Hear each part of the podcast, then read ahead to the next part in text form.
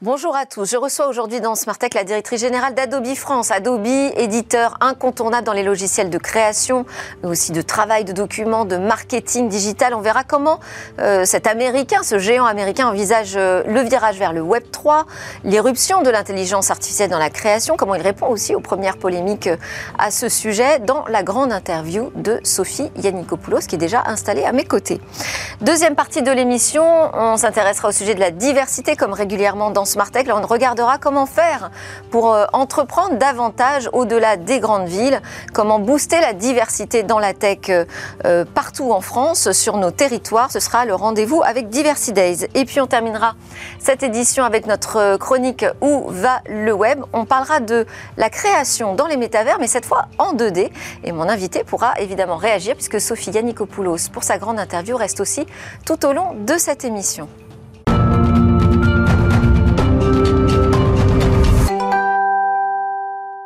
Alors, InDesign, euh, Acrobat, Photoshop, Illustrator, euh, Flash, euh, je ne sais pas ce que j'ai oublié, mais on a forcément tous, à un moment ou à un autre, utilisé un de ces outils dans nos vies numériques. Bonjour Sophie Yannikopoulos, merci beaucoup d'être avec nous pour la grande interview. Vous êtes la directrice générale d'Adobe France depuis un an et demi.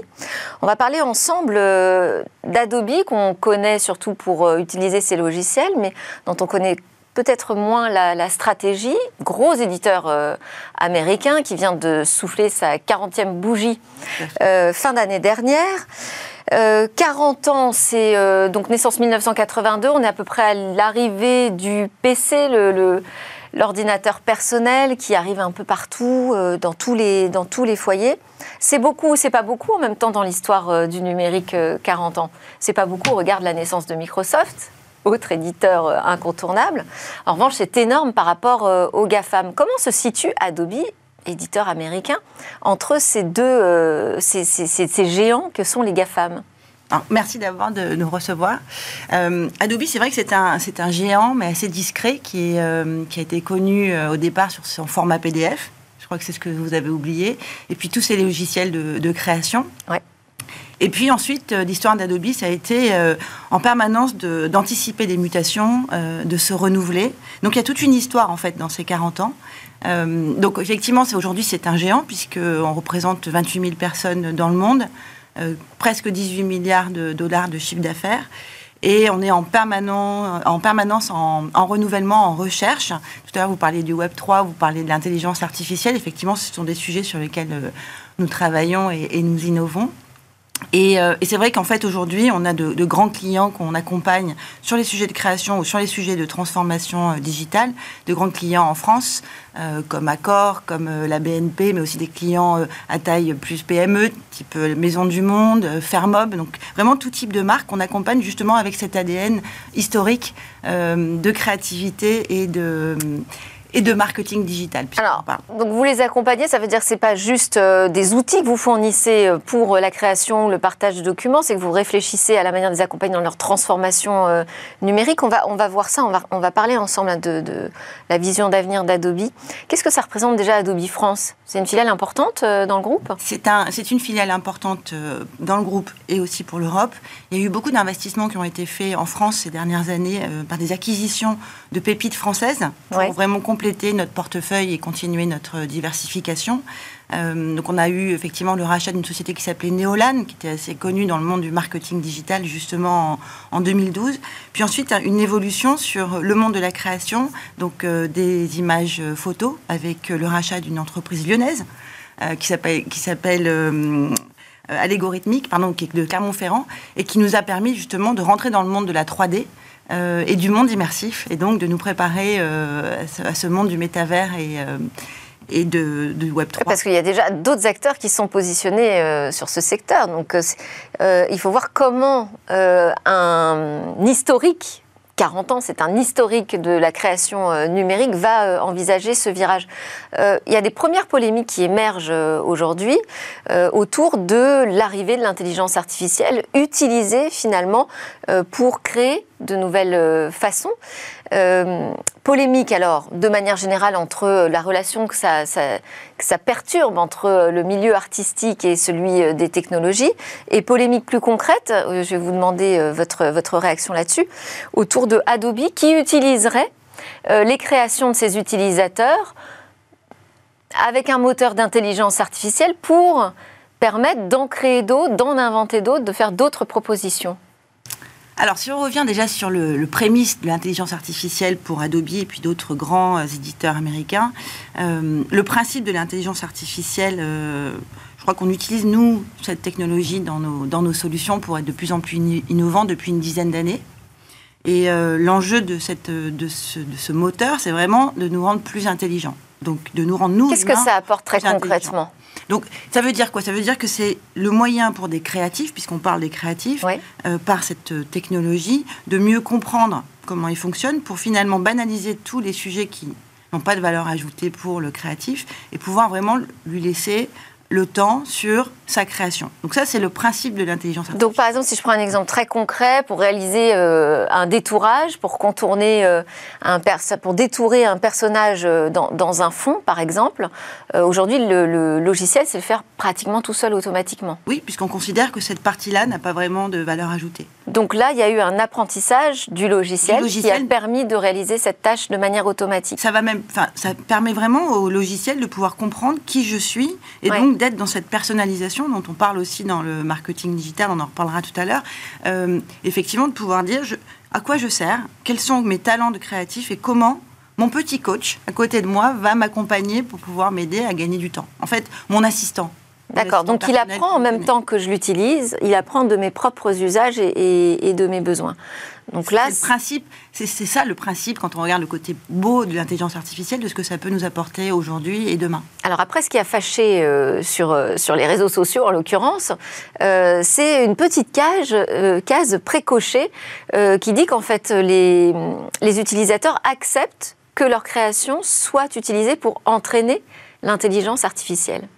Effectivement, donc il y a eu, euh, il y a eu une, petite polémique là-dessus. Aujourd'hui, en fait, nous, le principe d'Adobe, c'est de donner le contrôle total euh, des préférences, des paramètres aux, utilisateurs. Et euh, cette politique en question, elle n'est pas nouvelle, en fait. Elle existe depuis une dizaine d'années, depuis que l'intelligence artificielle est utilisée pour continuer à faire innover nos solutions. Donc, en ce qui concerne euh, cette, cette, petite cage à cocher, effectivement, on, est en train de revoir. Alors, le problème, c'est qu'elle n'était pas cochée. par défaut, par défaut, elle était cochée. C'est ce que, c'est ce que j'ai vu, effectivement.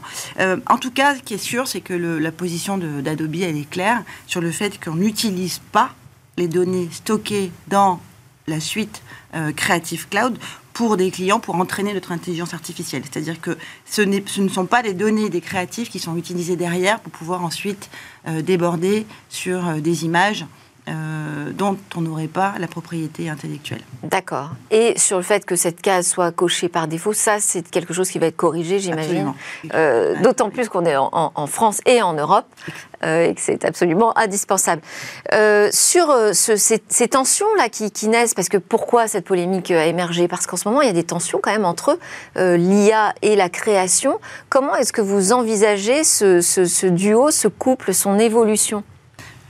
Pense que, en tout cas, c'est mon, mon, point de vue personnel, je pense qu'on parle d'éthique. Euh, on est dans une phase où effectivement il y a beaucoup de transformations. Il y a énormément de choses qui arrivent euh, sur l'intelligence artificielle euh, avec une nouvelle façon de travailler. Et, là, on, fait appel à, à, des notions de transparence, de confiance et d'éthique. Et, j'aime beaucoup dire que je suis très à l'aise pour parler d'intelligence artificielle chez Adobe parce que je, je pense sincèrement que c'est une entreprise qui a beaucoup de valeurs, qui sont incarnées à tous les niveaux de l'entreprise. Et donc finalement, je suis assez à l'aise pour parler d'intelligence artificielle, même dans un cas où il y a une case euh, cochée qui ne devrait pas être euh, cochée. Et on, a parlé pas mal de, personnalisation ces derniers temps, et je pense que c'est pareil. C'est-à-dire que quand on parle, quand on switch finalement d'intelligence artificielle à des outils aujourd'hui qui nous permettent de mieux personnaliser la relation client, on est dans la même situation. Mhm. On a besoin de données euh, des consommateurs pour pouvoir justement euh, arriver à cette, euh, à cette personnalisation. Et on, a, on a pas mal associé dans les différentes études qu'on a faites en particulier une étude qu'on a sortie au mois de novembre, qui s'appelait Le futur du marketing, une étude sur la, donc les, gains de la personnalisation dans la relation client, qui était essentielle aujourd'hui, puisqu'en fait, on voyait bien que les, les consommateurs ont changé, qu'on euh, a pendant très longtemps euh, segmenté en fait ces consommateurs dans, des cases entre les milléniaux, les, les, les, Gen Z, nos, nos, propres générations, et que finalement ça fonctionnait plus puisque les consommateurs changent. Et les consommateurs changent, n'ont pas envie d'être vus comme un segment, ont envie d'être reconnus comme une personnalité, comme quelqu'un d'unique. Et donc, ça nécessite pour les marques de s'adapter, puisqu'en plus, la complexité dans tout ça, c'est que les, consommateurs changent très souvent. Ah Nous avons nous-mêmes euh, une façon de consommer. Pas juste avec l'âge. Je voulais dire qu'on change euh, comme ça dans la même journée. On a d'autres envies, d'autres personnalités? En fait, en moyenne, dans la dernière étude qu'on a fait, on a vu que les personnes, donc il n'y a pas de raison d'âge, hein, c'est pas les Gen Z qui évoluent plus vite, ont changé en, en moyenne six fois par an de ah façon de consommer. Donc en fait, toute la notion de, fidélité qui existait auparavant, euh, sur lequel on a bâti euh, cette relation entre les marques et les consommateurs, euh, est en train d'évoluer. Et donc, on est obligé de parler de personnalisation et de relations temps réel. Donc, c'est vraiment ce qu'attendent aujourd'hui les consommateurs. Et donc, quand on revient sur la notion. C'est ce qui explique que, oui, c'est en fait ces visions un peu obsolètes hein, du consommateur type ça a beaucoup fatigué aussi hein, les utilisateurs traqués par euh, les, outils marketing. Euh, mais comment faire pour arriver justement à la personnalisation de cette euh, relation client sans forcément le tracer en permanence dans tous ces usages du numérique? C'est là où je, fais le lien justement avec l'intelligence artificielle. Pour moi, enfin, je suis vraiment dans le, on est dans le même domaine puisqu'on est dans le domaine de la donnée et du consentement de, des données que je vais, je vais donner à la marque pour qu'elle puisse communiquer avec moi. Et euh, finalement, l'enjeu, on parlait d'éthique tout à l'heure, je pense qu'il y a une notion de confiance. Euh, sur tous les articles que je lis en ce moment sur l'intelligence artificielle pour aussi apprendre de ce nouveau monde, on parle énormément de confiance aussi. Euh, c'est-à-dire de, de checker la véracité d'une information avant de lui faire confiance. Là, on est dans l'intelligence artificielle, dans la propriété. Quand on est dans la personnalisation, c'est finalement est-ce que je fais confiance à la marque pour pouvoir accepter de lui donner des informations qui euh, me concernent. Et en avoir le contrôle aussi. Ça, c'est nécessaire. De pouvoir décider ce qu'on partage ou non. Et, donc, ça veut dire que de l'autre côté, si je me mets côté marque, côté annonceur, j'ai besoin d'avoir cette connaissance de mon client, pouvoir interagir avec lui, et non pas que sur ce qu'il a fait avant, c'est-à-dire son historique d'achat, son comportement, euh, ces dernières années ou, euh, ou les échanges qu'il a pu avoir avec le service client, c'est de ça dont, on parle dans l'expérience client, mais aussi quand il est connecté en ligne, de pouvoir interagir avec lui en, temps réel pour pouvoir être vraiment pertinent. C'est là en fait où c'est complexe, c'est là où il faut de la technologie, euh, et donc c'est là où il faut de la data, de la connaissance client, mais, vraiment justement de l'interaction pour pouvoir, euh, pouvoir le faire. Et c'est ça qui est nouveau en fait dans, dans l'expérience client. C'est euh, finalement on a beaucoup parlé du avant, avant, pendant, après. Le pendant, c'est-à-dire la notion de temps réel, ça nécessite de la technologie euh, qui, qui, est plus moderne que ce qu'on a pu voir ces dernières années. Mais alors là, vous, vous nous parlez beaucoup de l'expérience client. C'est pas un métier historique d'Adobe, ça? En fait, justement, c'est le virage pour les prochaines années? je pense que ça fait vraiment partie de. Je parlais du renouveau d'Adobe, de sa capacité à, se renouveler en permanence, d'anticiper les mutations. Il y a eu deux grands événements chez Adobe. Un en 2011, quand Adobe a décidé de passer sur le monde cloud. Pour ceux qui connaissaient à l'époque Adobe, qui achetaient Photoshop à la Fnac, Photoshop était euh, un CD qu'on achetait via des distributeurs euh, pour pouvoir ensuite installer euh, sur son ordinateur, son Mac ou son PC. Et puis en 2011, Adobe a switché et a dit maintenant, on va passer en mode souscription. On va, on va, passer, on va connaître nos clients. Donc on a eu toute cette transformation nous-mêmes à avoir, c'est-à-dire de à qui je vends, puisque finalement je vendais à la FNAC, mais je ne connaissais pas le client de la FNAC qui a acheté Photoshop. Et donc à qui je vends, et donc je vais laisser maintenant la possibilité de connaître mes clients, de, de, leur permettre de vendre, d'acheter pardon, en ligne sur adobe.com des solutions en souscription. Donc il y a eu ce switch qui a été immense, qui, a, qui était un gros pari à l'époque, qui finalement a porté ses fruits quand on voit l'évolution euh, de, la valorisation d'Adobe et puis son, son chiffre d'affaires. Donc ça, ça a été le premier switch. Et ensuite, une année après, ou en tout cas pas pendant, on a fait également des acquisitions pour diversifier nos activités et euh, passer du monde de la créa et s'ouvrir dans le monde du marketing digital. Et c'est là où il y a eu des, acquisitions qui ont démarré, je crois, même avant, qui ont démarré en 2008. Puis en 2012, donc Neolan, qui était un gros faiseur de marketing digital et qui était un fleuron français qu'on a gardé avec les, équipes qui sont restées en France. Donc c'est là où on est arrivé dans le monde du marketing digital. Et ensuite, il y a eu une succession d'acquisitions. Euh, après le marketing, sur la partie e-commerce, euh, mais aussi sur la partie gestion des, euh, documents, euh, de, on va dire, de processus partagés dans les équipes marketing. Donc en fait, chaque année, quasiment entre 2008 et 2020, il y a eu des grosses ou des micro-acquisitions pouvoir nous permettre de devenir aussi des experts du marketing digital. Et avec un auto-apprentissage, puisque vous dites nous-mêmes, en étant, en basculant vers le cloud, on a appris. On a été client zéro. De, nos, de, nos, de nos utilisateurs. Euh, vous parlez justement de toute la partie euh, partage de documents, travail sur les documents, ça fait partie ça, aussi du, du cœur de métier d'Adobe. Comment est-ce que vous voyez le futur du travail? Alors, on a, hum, comme beaucoup d'entreprises américaines, on a hum, connu une période de, confinement longue. Elle n'a pas duré trois mois euh, ou six mois, elle a duré euh, quasiment 18 mois. Ça veut dire qu'on a réouvert nos bureaux euh, en septembre 2021 et encore de façon très partielle. C'est-à-dire que vous, vous avez été recruté euh, à distance À distance. Complètement. Vous avez découvert vos équipes en, visio En visio, exactement. Donc, euh, et donc en septembre, on a commencé à ouvrir, mais on a, on a réellement ouvert nos bureaux en 2022. Pour vous dire qu'on a quasiment passé deux ans euh, à travailler en distance, en distanciel. Et donc il a fallu gérer le, le nouveau monde. Et le nouveau monde, au départ, c'était un peu libre. C'était de dire à tout le monde, bah, finalement vous avez appris à travailler chez vous, continuez à rester chez vous, venez au bureau quand vous voulez. Euh, on avait finalement euh, nommé ce bureau le camp de base, c'est-à-dire l'endroit où on se retrouve. Et on s'est rendu compte que c'était difficile en fait d'engager nos collaborateurs, puisque finalement on était, on avait euh, la, vraie singularité d'Adobe. Vraiment, après 18 mois dans l'entreprise, c'est les valeurs qu'on porte et le fait qu'on considère que nos collaborateurs sont l'essentiel. C'est-à-dire que c'est vraiment une entreprise qui est people first. C'est pas juste euh, la pub ou euh, une communication pour faire venir euh, des nouveaux talents. C'est ancré, c'est incarné à tous les niveaux de l'organisation. Et quand vous dites ça, people first, ça veut dire retourner au travail? Alors justement, comment on gère ça? C'est ça l'enjeu, c'est le, futur du travail. On ne va pas imposer à nos équipes de revenir. Donc en fait, ce qu'on a fait, c'est qu'on a décidé de mettre en place un système hybride, justement, où on proposait à nos collaborateurs donc, de venir deux, trois jours par semaine pour se retrouver. Donc à chaque fois avec des événements de retrouvailles, pas pour travailler, mais pour passer du temps. Le, principe et la demande de notre CEO, c'était on doit faire transmettre, on doit transmettre nos valeurs à nos collaborateurs, sachant qu'il y avait eu beaucoup de recrutements pendant cette période-là. Donc beaucoup de personnes qui étaient arrivées dans l'entreprise sans finalement euh, nous connaître, nous rencontrer pour de vrai. Et, euh, on voulait vraiment transmettre ces fondamentaux en fait de l'entreprise. Donc c'est comme ça qu'on l'a mis en place. Et aujourd'hui, euh, ça fonctionne. On a des collaborateurs qui viennent une journée par semaine, d'autres qui viennent quatre jours, d'autres qui viennent deux jours, trois jours. Enfin, c'est assez variable.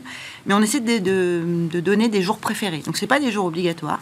Et, juste préférés. pour revenir sur les outils, euh, pour le, ce futur du travail, le travail de demain, euh, comment est-ce qu'Adobe, dans son ensemble, envisage quelle offre il va proposer pour le travail de demain? On, est dans une, euh, dans un, dans une Parce que là aussi, il y a des challengers hein, sur ce secteur. On est dans une ère de productivité, effectivement, de collaboration. Ouais. Euh, et donc, on est, euh, bah, par le format PDF et puis toute la suite Document Cloud, on est vraiment proche, en fait, hein, de ces notions de productivité et d'outils pour aider nos, nos clients à, à, mieux travailler, à mieux gérer leurs documents. Ensuite, derrière, dans ce, dans ce monde de la création, euh, effectivement, l'intelligence artificielle va énormément faire évoluer les, façons de fonctionner de tous les créatifs qui travaillent avec nos, solutions. Donc, euh, je ne sais pas dire comment on va évoluer, mais en tout cas, ce que je peux voir, c'est qu'on est en pleine mutation. Et est-ce qu'ils vont aller vers les métavers alors? Alors, ça, on va dire. Qu'en est-il de, la création dans ces mondes demain immersifs? Voilà, le métavers, pour l'instant, on l'a pas encore associé au monde du travail. Je pense qu'il y a d'autres préoccupations aujourd'hui. On nous dit que les premiers usages vont finalement être très professionnels, euh, Sophie. Euh, en fait, le métavers, il est aujourd'hui, euh, il existe déjà. Déjà, le métavers a commencé à exister dans les jeux vidéo, puisqu'en fait, c'est là où on a vu les premiers avatars. Le métavers, il, est en train, il existe déjà dans le e-commerce, dans certains environnements d'e-commerce on peut, peut, avoir vraiment une expérience immersive. il existe déjà dans la réalité augmentée, dans des expériences qu'on a pu tous avoir sur des salons ou des, différents événements. Il n'existe pas encore dans le monde du travail euh, tel qu'on l'imagine, c'est-à-dire dans des open space avec euh, des usages quotidiens. Euh, si on reprend la position d'Adobe sur, sur le métavers, en fait, c'est un, un, moteur d'expérience immersive sur lesquels on a déjà en fait des applications de création qui sont un peu leaders sur le marché. Donc on est, on est super présent dans le métavers historiquement. D'accord. Je parlais des jeux vidéo tout à l'heure, je parlais de, du e-commerce. Euh, on a des, outils, on a euh, Adobe Substance 3D qui est justement historique, issu d'un rachat euh, de cette société de Clermont-Ferrand française, qui nous a permis de pouvoir créer cette, cette suite et sur lequel on a été tout de suite leader. Et puis une autre solution qui s'appelle Adobe Aero qui permet justement de gérer cette, cette immersion et de pouvoir exister et de pouvoir vivre une expérience en ligne qui est euh, semblable à celle qu'on peut avoir en, physique. Et là, parmi les, sujets qu'on a abordés, donc euh, autour du marketing digital, euh, l'expérience client, les outils pour le travail de demain, les, mondes immersifs et la créa en 3D pour la réalité virtuelle, c'est quoi? C'est les trois piliers pour les cinq prochaines années, ou il y en a un en particulier sur lequel vous allez davantage investir? On, continue à faire des acquisitions. On essaie d'être, euh, on essaie d'être, euh, on va dire, euh, en avance sur ce qui est en train de se passer. Je pense que l'intelligence artificielle, de toute façon, c'est une couche, un, layer, je cherche, qui, touche tous nos produits. Dans la créa, dans le marketing digital, dans les solutions immersives.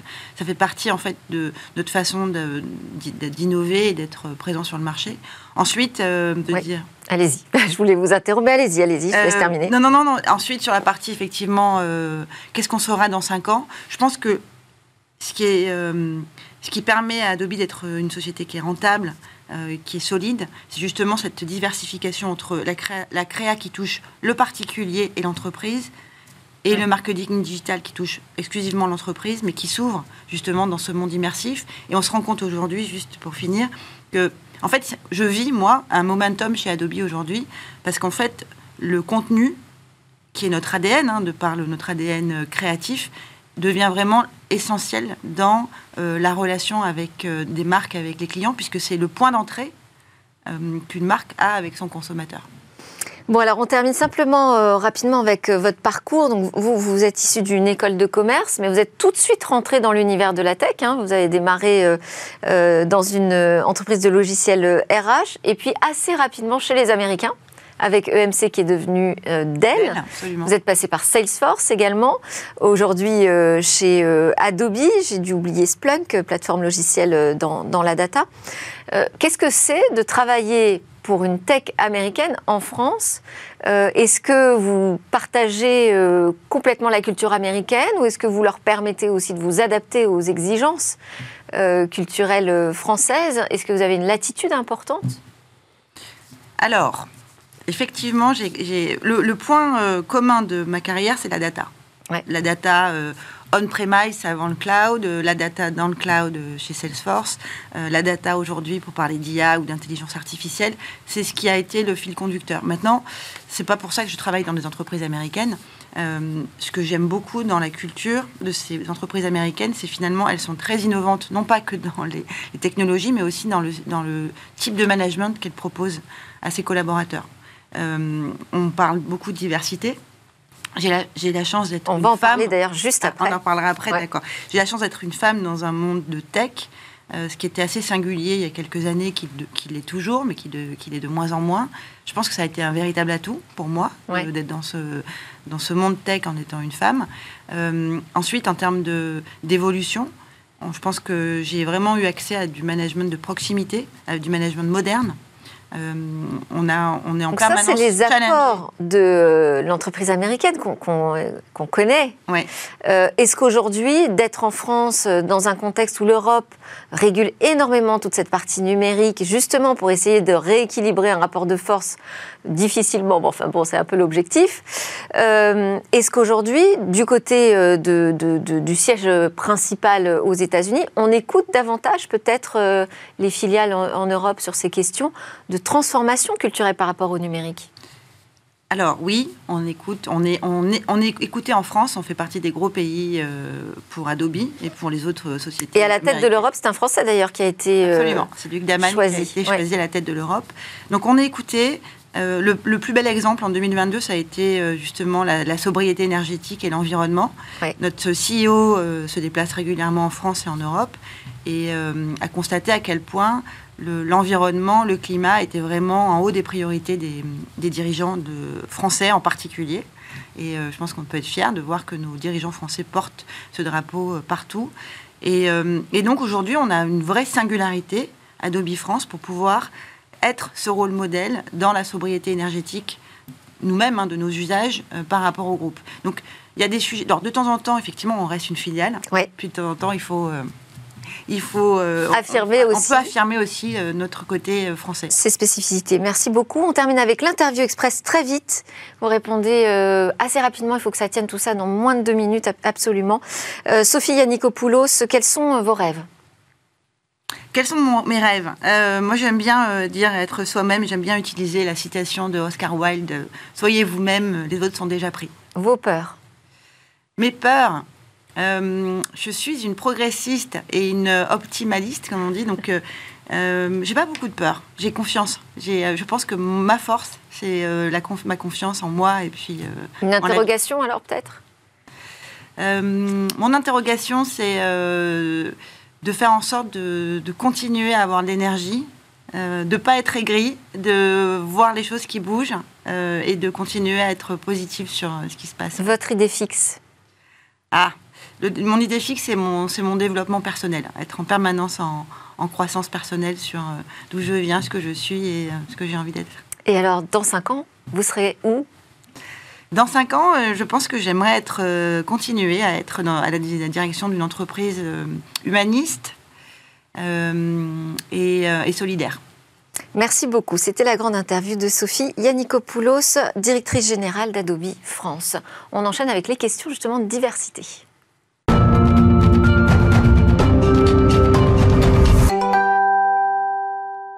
Vous êtes bien de retour sur le plateau de Smart Tech, votre émission sur le numérique et l'innovation. C'est le moment de notre grand rendez-vous autour de la diversité.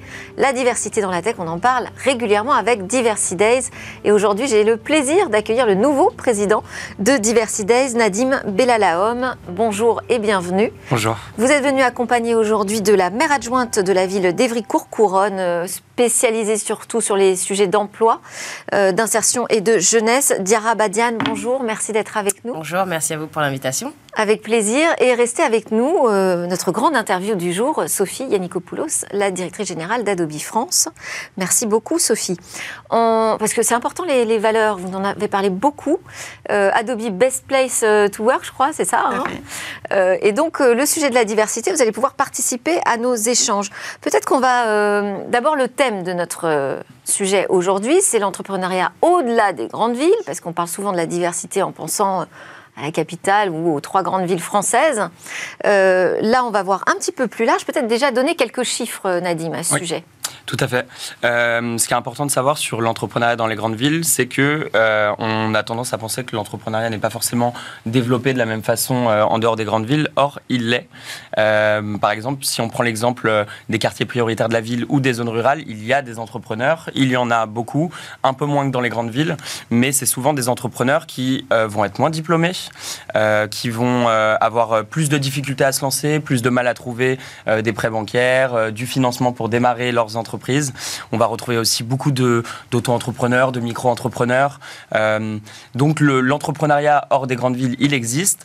Euh, on a une étude qui était assez intéressante. Euh, c'est une thèse d'une doctorante qui s'appelle Marion Fléché, qui en 2019 a étudié la question des inégalités d'accès et des inégalités de succès, notamment autour des startups. Et ce dont elle s'est rendue compte, c'est que les trois quarts des fondateurs de start-up étaient issus de grandes écoles. Donc on voit qu'il y a quand même euh, une forme de... Euh, Donc il y a un décalage quand il même. Il y a une forme de décalage effectivement, puisque les trois quarts de la population française ne sont pas diplômés de grandes écoles. Euh, donc on se rend compte qu'aujourd'hui, il y a un enjeu. Comment on fait pour que des entrepreneurs qui viennent pas forcément de grandes écoles aient accès au réseau, au financement, soient visibles et comment on fait pour que leur entreprise soit un succès. Peut-être un dernier chiffre qui me paraît aussi intéressant à partager, euh, c'est une étude qu'on a menée avec Diversity Days et le cabinet Occurrence, puisque depuis quelques années, on essaie de sortir assez régulièrement des études pour avoir des chiffres qu'on n'avait pas forcément avant. Et notre étude, elle euh, nous permet de noter que 39% des salariés de start-up ont déclaré avoir déjà été victimes de discrimination euh, lors de leur intégration. Et ça, c'est une étude qui date de 2021. L'objectif étant comment on fait pour lutter contre ces discriminations et une des Parce discriminations. 39%, c'est pas un petit chiffre hein, quand même. C'est pas un petit chiffre et une des discriminations qui revenait assez frais. la première discrimination, c'était l'âge, par exemple, de même que les différences territoriales. Donc on se rend compte qu'il y a encore beaucoup de travail à faire sur ces sujets. Alors on va parler des dispositifs et notamment avec l'exemple concret euh, d'Evry euh, Courcouronne. Du côté de Diversidays, vous vous relancez un, programme? Tout à fait. On relance un programme. Euh, il fait son retour à Evry Courcouronne. L'objectif étant euh, de lancer ce nouveau leadership programme dans la ville d'Evry Courcouronne, mais bien sûr d'aller chercher des talents euh, qui viennent de tout le bassin. Et alors, qu'est-ce que c'est le leadership programme? On va le rappeler quand même. Bien sûr. Alors, le leadership programme, c'est le, déjà le premier programme qui a été lancé par l'association Diversity Days depuis 2017. Son objectif, euh, aller chercher, aller dénicher ces talents entrepreneurs du numérique à impact, euh, qui sont issus, qui sont plus invisibilisés, c'est-à-dire qu'on a tendance à moins trouver, qui sont comment Du cru. Qui sont du cru, voilà, tout à fait, qui sont du cru, qui sont moins sur le devant de la scène parce qu'ils n'ont pas forcément le réseau, la visibilité qu'ils méritent. Pourtant, ils sont pas moins méritants. Et notre objectif, c'est de les dénicher parce qu'ils existent. Et dans un second temps, de les accompagner. On se rend compte qu'il y a. Et que s'aperçoit aussi que vous existez. Exactement, eh tout à fait. Et en fait, ce qu'on essaie de leur apporter, c'est trois éléments principaux euh, des compétences qu'ils n'avaient pas forcément, donc euh, un volet un peu formation, de la visibilité, parce qu'une start-up, pour réussir, elle a besoin de visibilité, même pour aller décrocher des fonds, euh, pour trouver ses premiers clients. Et la dernière partie, c'est toute une partie confiance en soi. En fait, on se rend compte dans les fondateurs de start-up, notamment quand ils viennent pas euh, des fondateurs et des fondatrices, quand ils viennent pas des grandes villes, euh, ils ont moins de, euh, ils, se reposent beaucoup sur leur détermination. On voit que les facteurs interpersonnels sont très importants parce qu'ils vont avoir plus de mal justement à aller trouver ces financements, à avoir cet argent au démarrage qu'on appelle la love money. donc ils sont combatifs. Donc ils sont combatifs, mais ils ont souvent une, une, estime de soi qui est plus faible. Donc le but du, du leadership programme de diversité Days, c'est 120 heures de formation. Et pendant ces 120 heures, on apprend à les connaître, on apprend à connaître leur histoire, parce qu'ils ont une histoire qui est souvent très riche et qui va au-delà de juste leur start-up et leur business model. Et on essaye de les rendre visibles et d'en faire des, fiertés, des rôles modèles au sein de leur ville et sur le territoire national. Donc vous étiez déjà partenaire, Évry Courcouronne, de la première édition.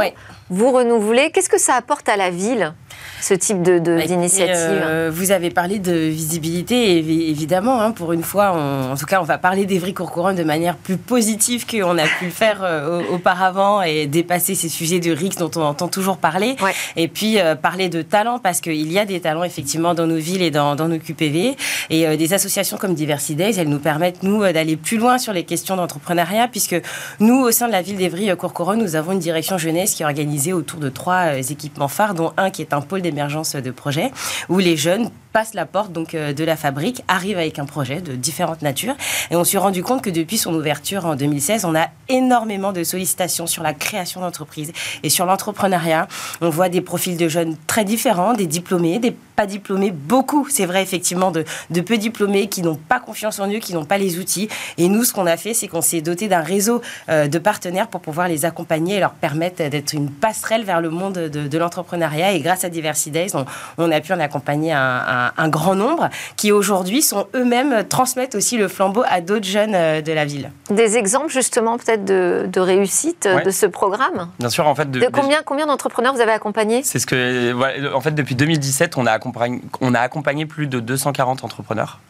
Euh, on s'est lancé en fait euh, au niveau régional. Donc en fait, on est allé faire le tour de France euh, pendant ces 4-5 années, avec pour objectif à chaque fois d'aller euh, toucher différentes villes et d'aller toucher euh, des horizons avoisinants qui peuvent être des zones rurales, des quartiers populaires. Mais c'est pas que les quartiers populaires en fait.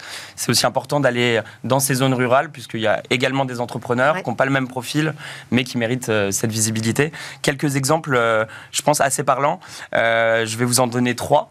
À Évry, dans le programme qui a été lancé en 2021, une des entrepreneuses qui avait été sélectionnée, Esther Lutette, a lancé une start-up qui s'appelle Ecoa, euh, qui est sur le sujet de l'écologie, notamment en Afrique. Sur. Son objectif, c'est finalement de reprendre les déchets euh, du cacao pour en faire des fertilisants. Donc en plus, c'est un sujet qui nécessite euh, un certain nombre de... Je crois qu'on l'a reçue dans Smartech d'ailleurs. Elle a été reçue dans Smartech, effectivement, et elle a été reçue sur le sujet aussi de l'écologie. Alors Esther a été sélectionnée dans un programme de la Fondation européenne pour le climat en tant que nouvelle voie de l'écologie. donc on se rend compte que l'objectif du programme, c'est d'en faire des porte-paroles et suite au programme, ils le deviennent. Peut-être deux autres exemples rapidement. Eric Laboué, qui a lancé euh, l'espace de coworking Eboss, vient de lancer un nouvel espace à Vincennes. Donc on se rend compte que sur le plan de développement économique, mm. la visibilité apporte aussi du business. Et un dernier exemple, c'est Kunto, euh, une start-up euh, autour du, sujet sportif, l'accessibilité dans le sport, notamment pour les personnes en situation de handicap. Et qu'on a reçu aussi. Qui ont également été reçus tout à fait. Hicham, Mehdi et Yachak, aujourd'hui, d'intégrer euh, l'incubateur sportif Paris Senco. Et l'objectif pour nous, c'est aussi de les diriger vers ces incubateurs et qu'ils puissent euh, avoir cet accompagnement supplémentaire et ce réseau dont ils ont besoin. Et on se rend compte que euh, le programme les y amène. Donc, il y a beaucoup de pépites qui viennent d'Evry, hein, Evry Mine de rien, ouais. euh, vous ne travaillez pas uniquement avec Diversité. Qu'est-ce que vous mettez en place dans la ville? Et puis peut-être quel message, qu'on n'a plus beaucoup de temps, on va essayer d'accélérer un peu, euh, quel message vous avez à passer auprès des jeunes de, de votre agglomération et aussi auprès peut-être des entreprises qui recrutent? C'est vrai que nous, on avait quelques actions, mais qui en réalité étaient euh, euh, pas à la hauteur de ce qu'on aurait voulu faire, parce qu'effectivement, euh, c'est pas tant un sujet de manque de moyens, mais c'est vrai qu'on c'est pas une compétence qu'on a en, direct. Et vous le savez, les questions d'emploi et d'insertion sont portées aujourd'hui par l'agglomération, non pas par la ville. Mais grâce à Diversité, effectivement, on a pu avoir des outils et des moyens concrets pour accompagner ces jeunes qui ont envie d'entreprendre.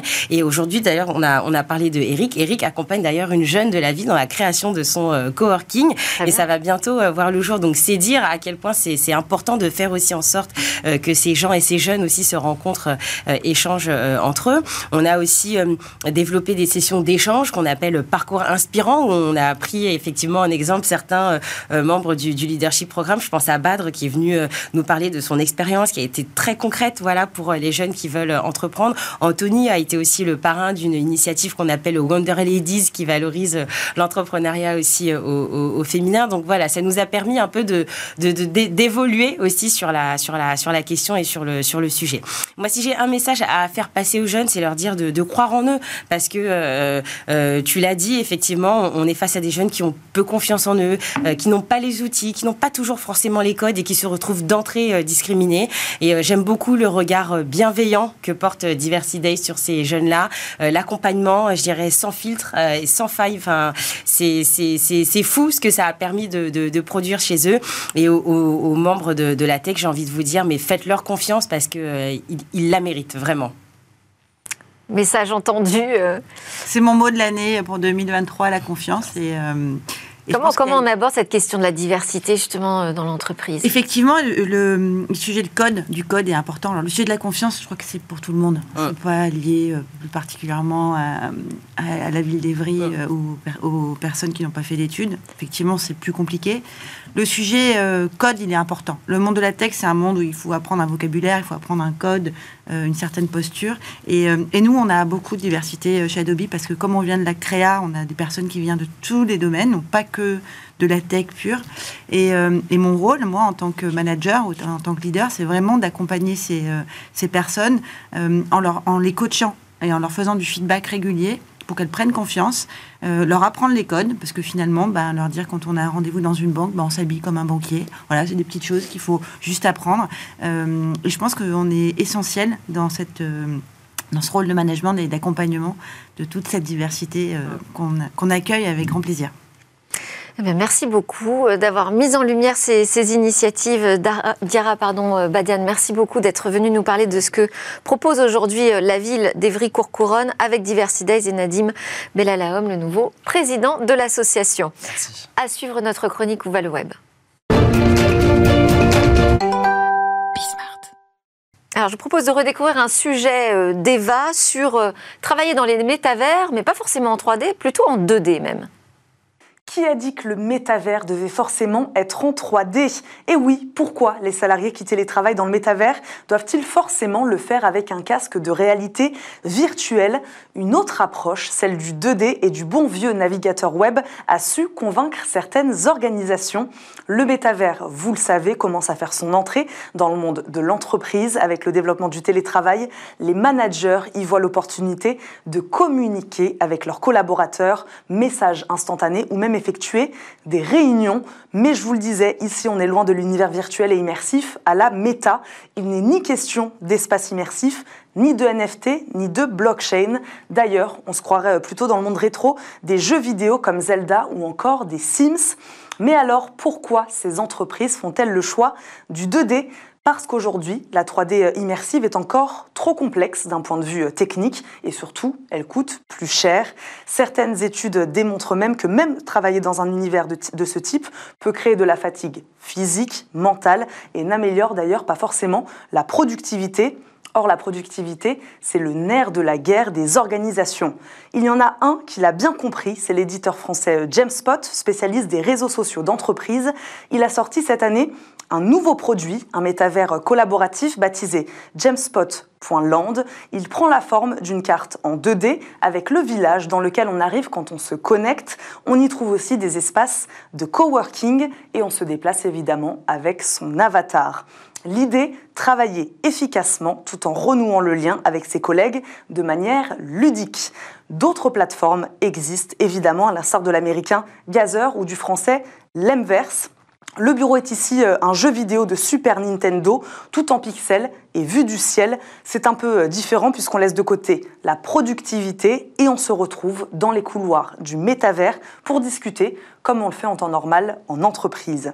On le voit, les usages et les pratiques business du métavers restent encore à créer et on risque de découvrir encore plein de façons de l'utiliser. Et bien, la conversation continue en plateau euh, dans Smart Tech, mais moi je dois rendre l'antenne. Merci beaucoup Sophie Yannikopoulos, directrice générale d'Adobe France. Merci euh, Diara Badiane, adjointe, maire adjointe pardon, euh, de la ville d'Evry-Courcouronne sur l'emploi, l'insertion, la jeunesse, on en a parlé ensemble. Nadine Bellalaom qui est le nouveau président de Diversidays. Et puis merci à vous de nous suivre tous les jours. On se retrouve dès demain. Excellente journée.